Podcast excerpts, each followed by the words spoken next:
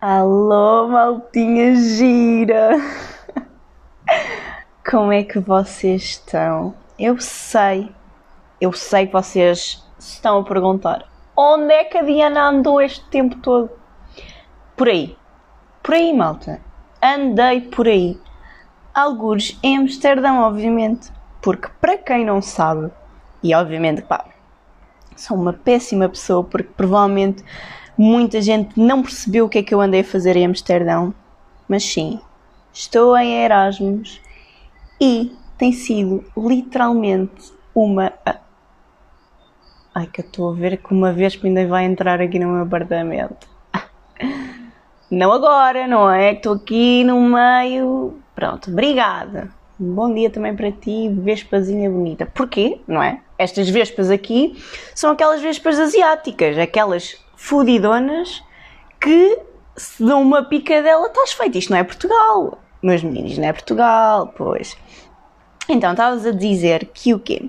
Que vim de Erasmus, e para muitos de vocês, vocês estiveram um bocado a leste, vim de Erasmus e eu sei que não disse nada explicitamente, mas pensei que juntando um mais um, dois, vocês chegassem lá. Pronto. Uh, aqui está o, o, pronto, o anúncio oficial. Estou de Erasmus e não estou de Erasmus há uma semana, como podem calcular, já estou cá há algum tempo. Não vou dizer bastante, porque dois meses não é assim tanto, mas para mim, vou confessar, foi um bocadinho. Foi um bocadinho. E porquê? Porque, para quem não sabe, eu neste momento estou a viver num estúdio sozinha um, e decidi embarcar nesta aventura um bocado louquichona. Porquê? Porque uh, poderia ter, ter desistido a mãe, não é? Uh, a maior parte da, da malta que faz Erasmus o que acontece normalmente é vai com amigos ou já tem pessoas conhecidas uh, na zona para onde vai, etc, etc. Ou eventualmente se vai sozinho, à partida vai dividir um quarto um, com, pronto, né, com divisórias comuns com outras pessoas e este não foi o meu caso. Porquê? Porque eu sou um caso à parte. Como esse não foi o meu caso, uh, vim para, para um estúdio porque, porque sentia a necessidade de de querer ter o meu próprio espaço, de estar mais à vontade e, e de efetivamente poder aproveitar o que seria as minhas responsabilidades de viver sozinha, barra ser independente, barra uh, aprender a lidar com a lida doméstica em literalmente de um, de um oposto ao outro oposto, desde lavar a roupa, Uh, desde lavar a louça, desde limpar o apartamento por completo, desde arrumar tudo e mais alguma coisa, desde organizar a minha vida e de ser eu a decidir o que quer que seja. Portanto, hum, essa experiência tem estado a ser bastante enriquecedora e eu já sabia que se eu tomasse esta decisão me iria efetivamente levar a este crescimento pessoal, que era um dos grandes objetivos que eu tinha para, para vir fazer Erasmus Sim, malta, se vocês me vierem perguntar, ah, mas é tipo, mas aquilo que estás a estudar não é, não é bem interessante, não, não foste para estudar. Fui, malta. Mas se vocês forem a ver, há sempre outras coisas exteriores a isso que também podem ser acrescentadas e podem se agregar à grande aventura de fazer Erasmus. Uma delas foi esta, foi, ok, eu tenho que efetivamente fazer uma preparatória daquilo que é ir viver sozinha. Porque quando chegar à altura, não é? e também vou-vos contar quando chegar à altura, quando chegar à altura, deu do nada, dá-me assim um treclareca, assim, mãe, pai, beijo, beijinho, vou viver sozinha.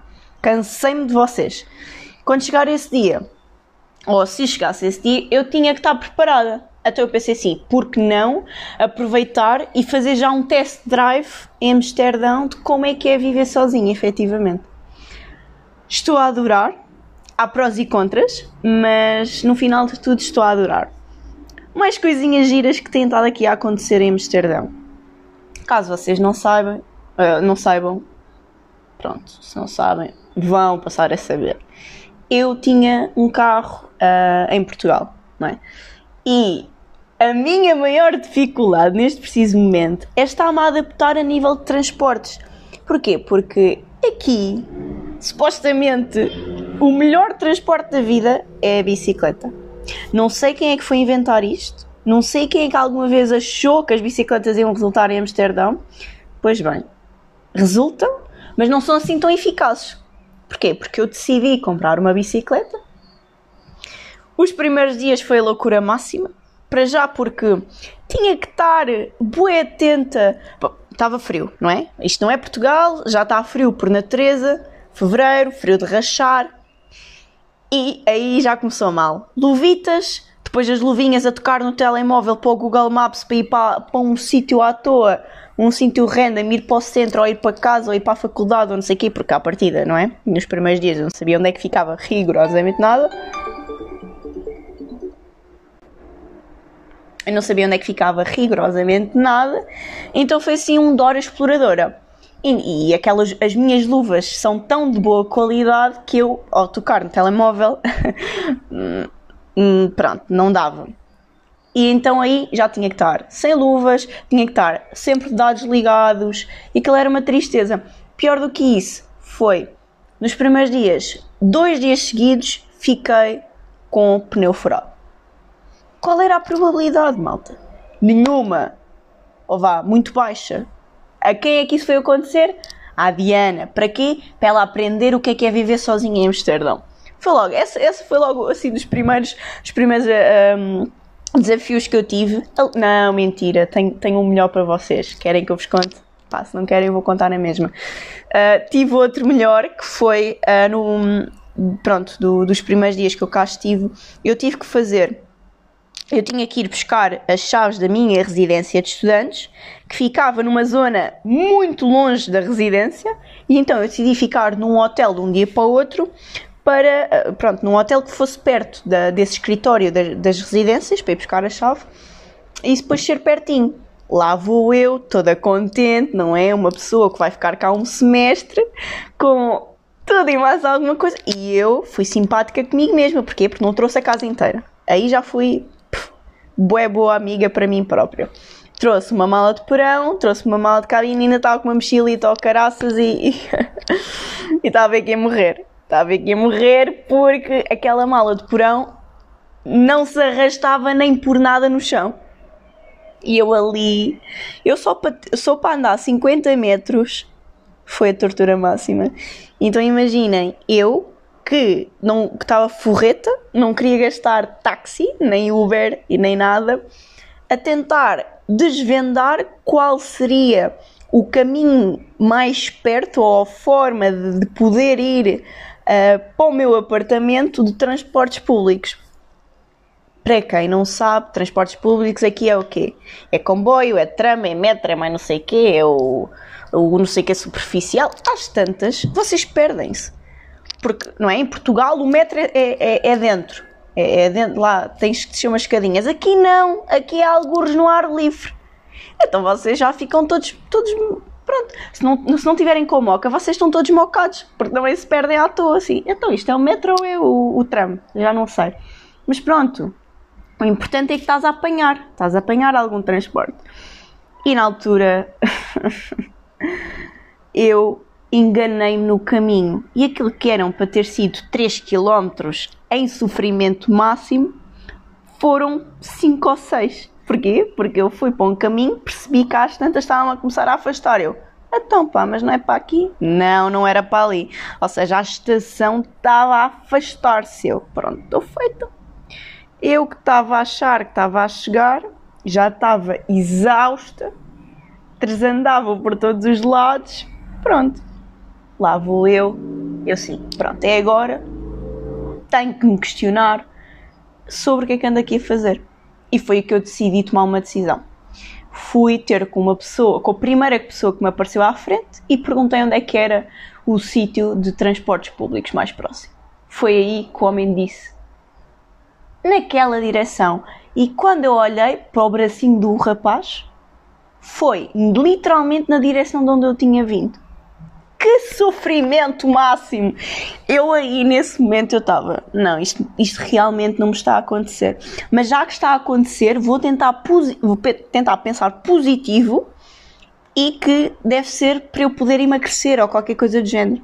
Mas nem aí tive motivação, percebem? Já estava na exaustão máxima que nem, nem esse ponto, nem, nem, essa, nem esse motivo já era um motivo suficiente para eu estar. Não, bora lá. Estão a ver? Um, depois, não percebo o que é que aconteceu, mas alguém lembrou-se de fazer escadas. Estão parvos, vocês? Escadas? Hum? E uma rampazinha, não? Umas escadinhas rolantes, não? Ah, bom. Pronto, então vai a Diana, chega lá, já morta, quase a... É porque vocês não estão a perceber, eu não conseguia às tantas, já, já me doeu aos braços, estão a ver? Imagina, uma mala de quase 30 quilos, eu já tenho, eu tenho 60 quilos, estão a ver? Vai um bocadinho menos, mas arredondado tenho 60 quilos. Eu tinha metade do meu peso eu estava a, a arrastar metade do meu peso, mais uma que tinha 10. Portanto, eram 40. Vocês estão a imaginar, não é? Se não estão, deviam. Uh, e depois eu deparo-me com uma escadaria gigantesca e eu, como é que eu vou pegar nestas duas malas, tendo eu feito já quilómetros por todo o lado e mais algum?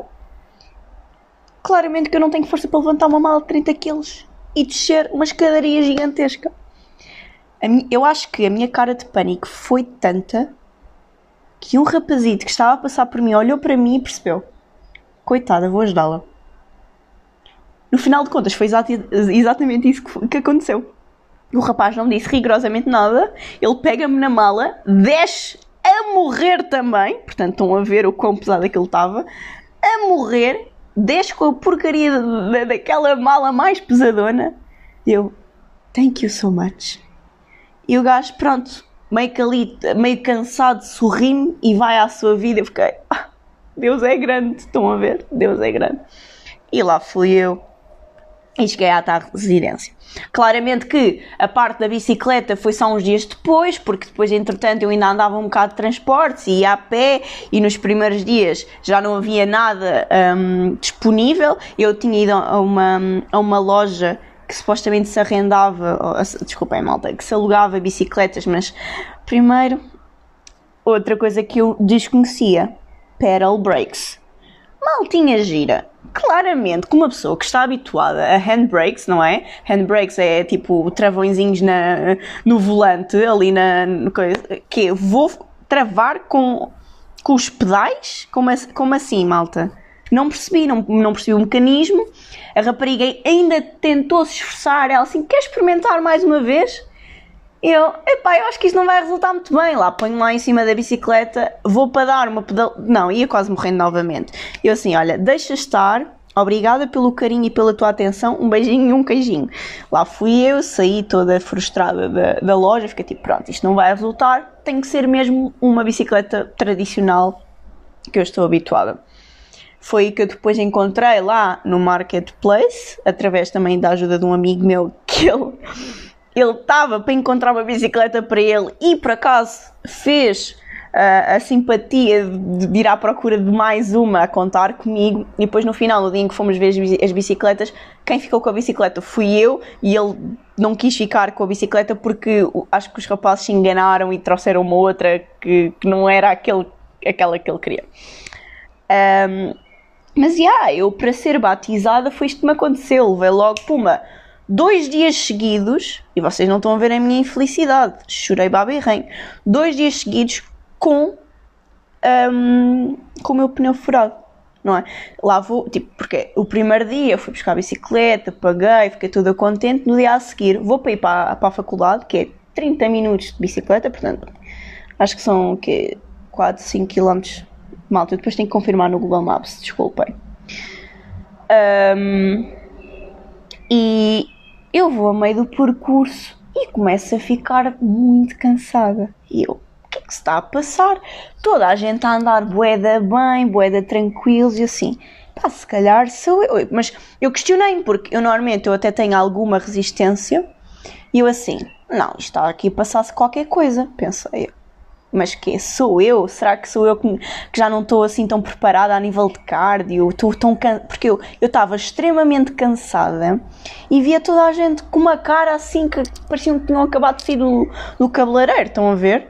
Tipo, acabei de acordar numa make-up toda linda, maravilhosa, donzela e eu com cara de cão, tipo, quase tipo ali a morrer. Eu, hum, suspeito, algo de errado não está certo.